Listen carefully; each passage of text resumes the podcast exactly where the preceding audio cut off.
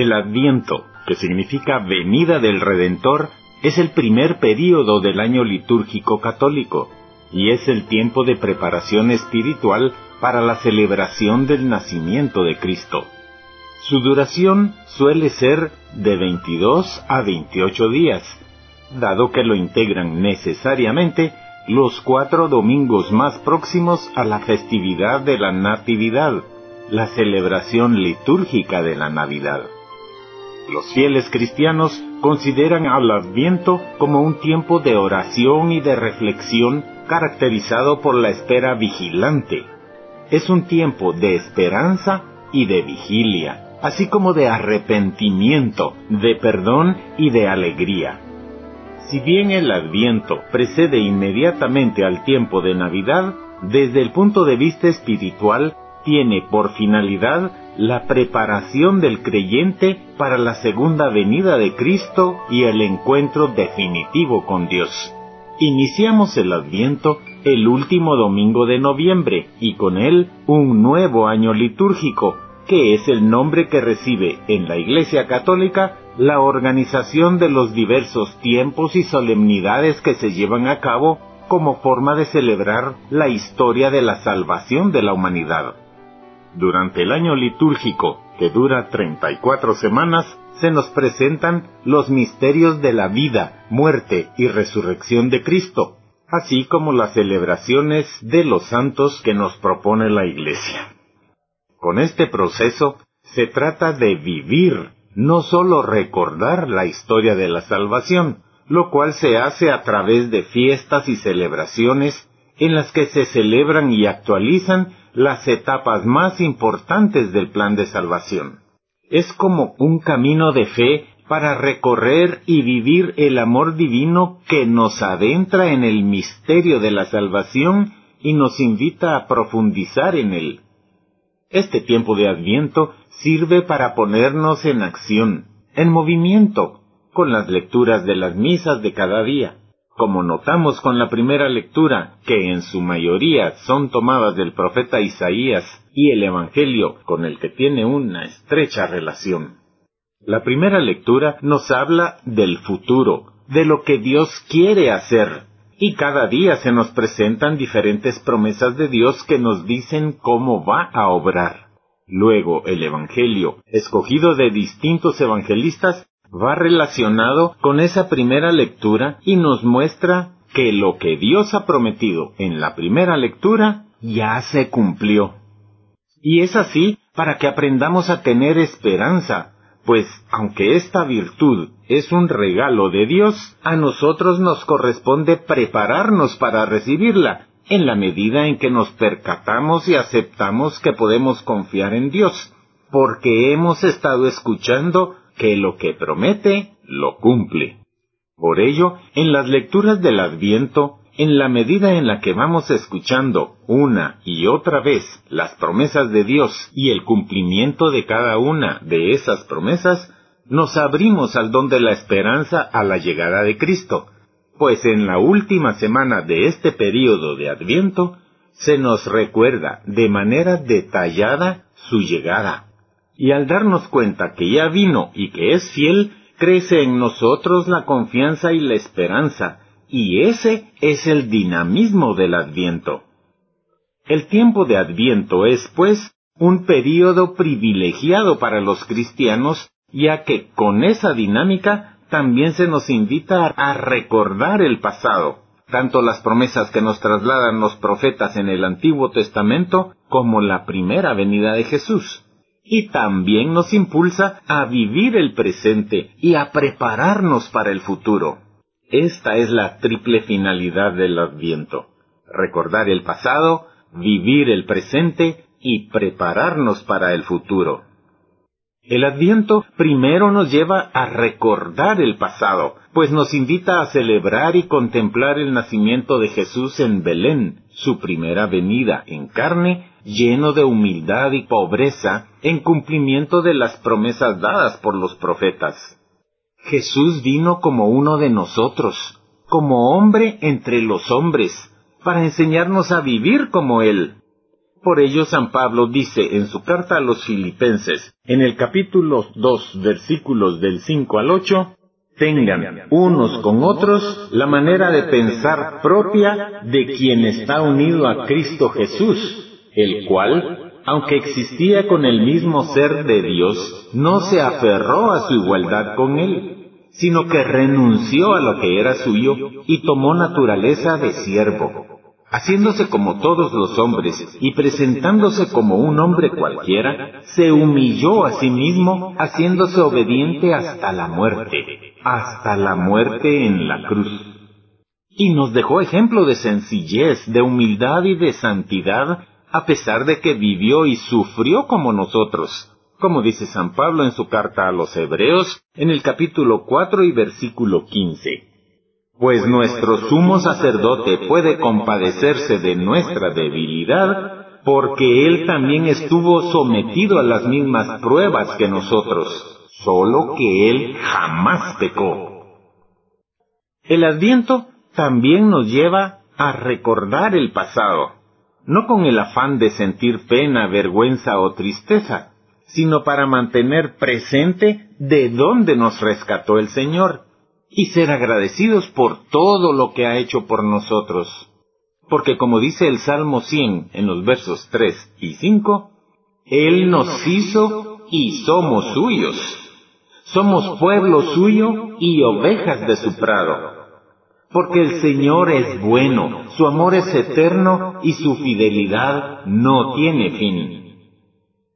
El adviento también nos invita a vivir el presente, pues debemos manifestar la presencia de Jesucristo en nosotros a través de nuestro testimonio, mostrando que se puede celebrar con alegría y sencillez sin caer en excesos o en afanes. Cuando alguien hable, sean sus palabras como palabras de Dios. Cuando alguien preste algún servicio, préstelo con las fuerzas que Dios le da. Todo lo que hagan, háganlo para que Dios sea alabado por medio de Jesucristo, a quien pertenece la gloria y el poder para siempre. Amén. Esto está en la primera carta de Pedro, en el capítulo 4 y verso 11. Y aprovechando que en esta época los corazones se ponen sensibles, debemos ser instrumentos de Dios para mostrar su amor y misericordia, llevando la paz y el gozo del Señor a quienes no lo conocen y a quienes se han alejado de Él. Como dijo Jesús en el Sermón del Monte, ustedes son la luz de este mundo. Una ciudad en lo alto de un cerro no puede esconderse, ni se enciende una lámpara para ponerla bajo un cajón. Antes bien, se la pone en alto para que alumbre a todos los que están en la casa. Del mismo modo, procuren ustedes que su luz brille delante de la gente, para que viendo el bien que ustedes hacen, todos alaben a su Padre que está en el cielo. Evangelio según San Mateo capítulo 5 versículos 14 al 16. El adviento también nos invita a preparar el futuro, pues debemos prepararnos para la parucía, la segunda venida de Cristo, porque Él prometió que regresará, pero ya no como siervo, sino como rey, rodeado de su gloria, acompañado de todos sus ángeles, y se sentará en su trono de gloria, dice el Evangelio de San Mateo en el capítulo 25 y verso 31. Confiados en que cumple sus promesas, podemos estar seguros que Cristo vendrá de nuevo, con poder y majestad a llenar todo corazón con su amor, con su paz, con el gozo de su presencia a secar toda lágrima de dolor y de infelicidad.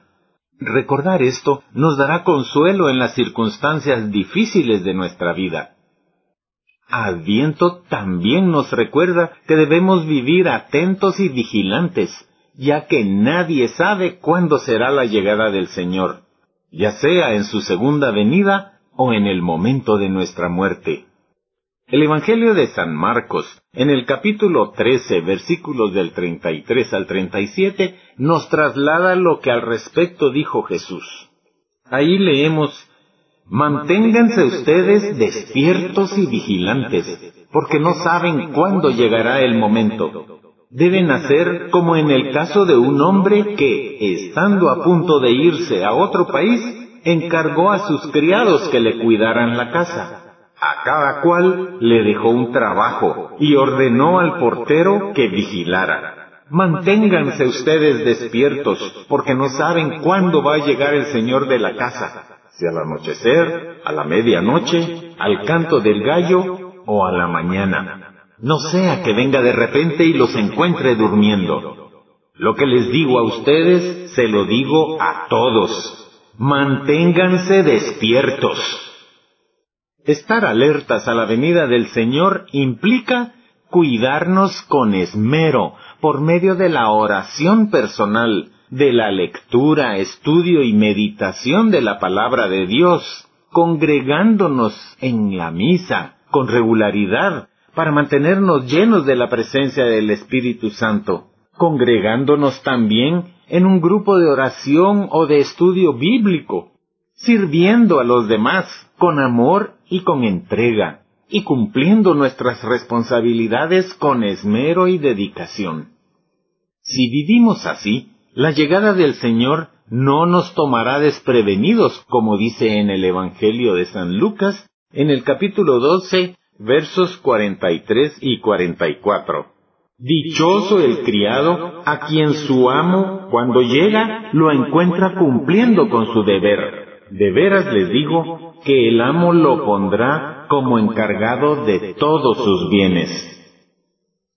Pensar en la muerte también nos ayudará a vivir sensatamente, a vivir cada día buscando agradar a Dios.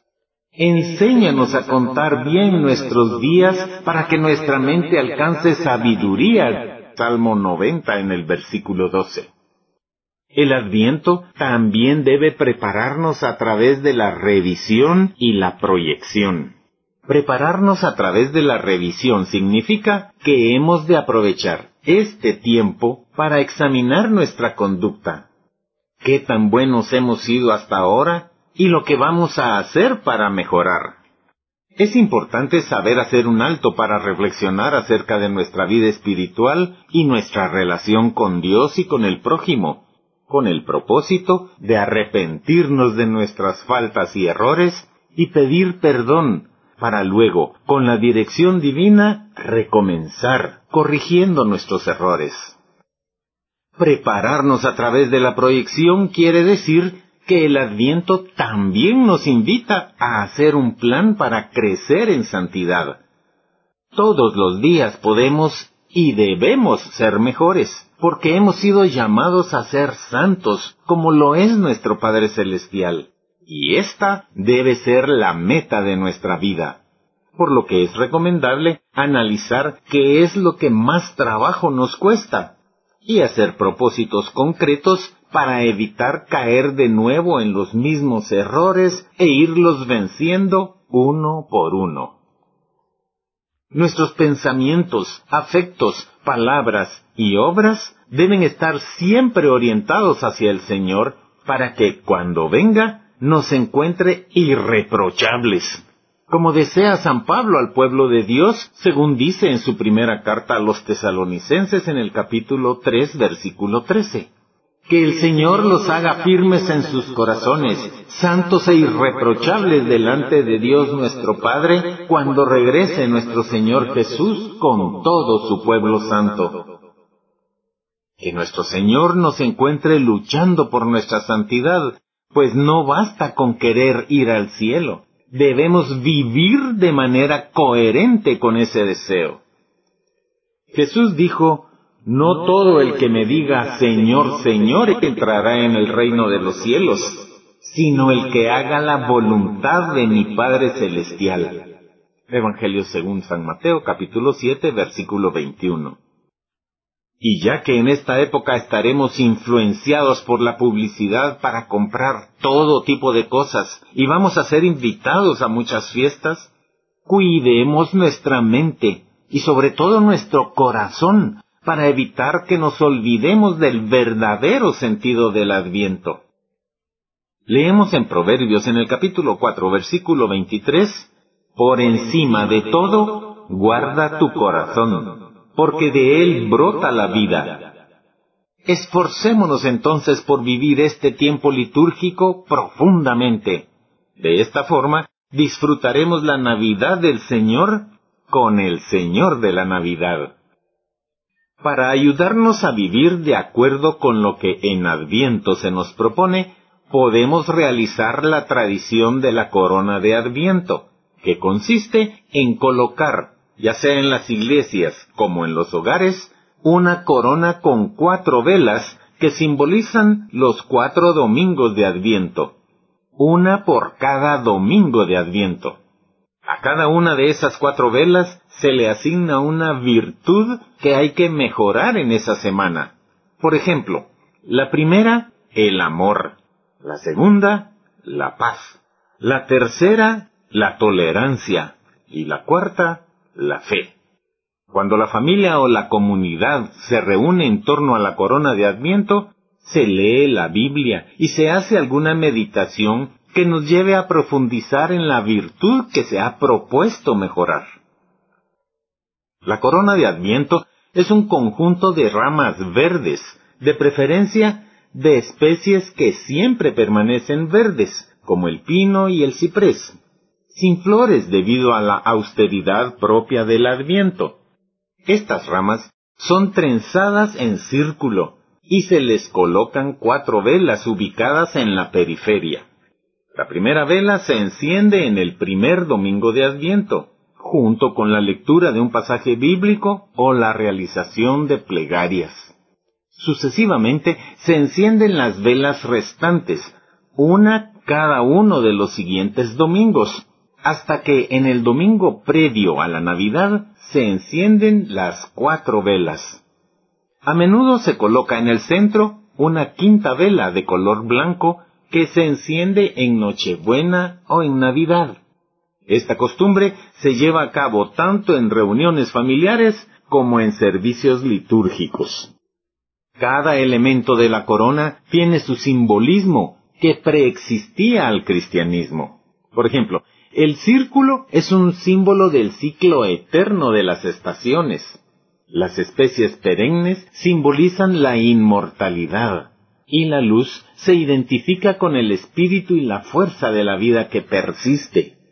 En la simbología cristiana, a partir del Evangelio de Juan, la luz significa Cristo, a quien en el Evangelio San Juan, en el capítulo 8 y versículo 12, presenta como la luz del mundo que pronto llegará a nuestro mundo convulso, desorientado y hambriento de paz, de calor, de caridad y también de un trozo de pan. Llegará a nuestras familias en armonía como a las que están divididas, a nuestros corazones inquietos, a todos los parlamentos, congresos y cámaras para dar sentido y moralidad a las leyes que ahí se hacen. Llegará al rico como al pobre, al enfermo en el hospital, como también a ese salón de fiesta donde Él viene a purificarla y orientarla. Llegará al mundo de los niños para cuidarles su inocencia y pureza, al mundo de los jóvenes para sostenerles en sus luchas duras y enseñarles lo que es el verdadero amor llegará también a los adultos para decirles que es posible la alegría y el entusiasmo en medio del trabajo agotador de cada día. Llegará a cada familia para llevarles el calor del amor, reflejo del amor trinitario. Llegará a los ancianos para sostenerles con la caricia de la sonrisa.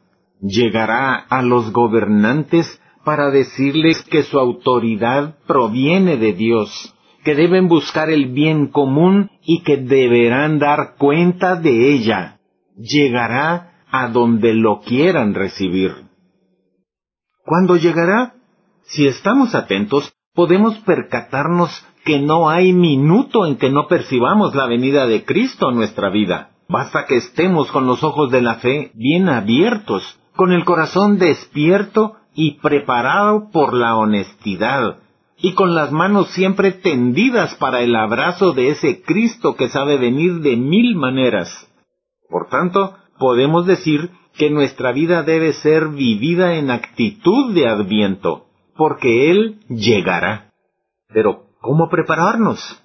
Nos ayudará en este tiempo leer al profeta Isaías, que, con su nostalgia del Mesías, nos prepara para la última venida de Cristo.